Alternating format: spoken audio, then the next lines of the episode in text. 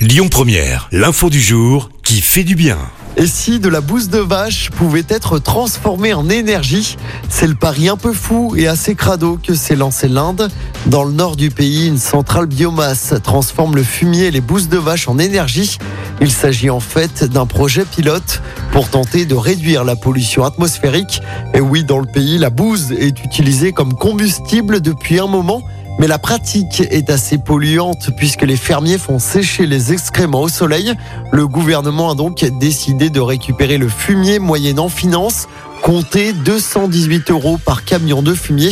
Ça représente le revenu mensuel moyen d'un foyer agricole en Inde. Le fumier est ensuite mélangé dans la centrale avec des déchets ménagers pour produire du méthane inflammable. À terme, la centrale devrait traiter 500 tonnes de déchets par jour dont au moins 25 tonnes de bouse de vache. Alors pour se faire une idée, ça suffirait à alimenter le système de transport électrique de la ville où est implantée la centrale. Écoutez votre radio Lyon Première en direct sur l'application Lyon Première, lyonpremière.fr et bien sûr à Lyon sur 90.2 FM et en DAB+.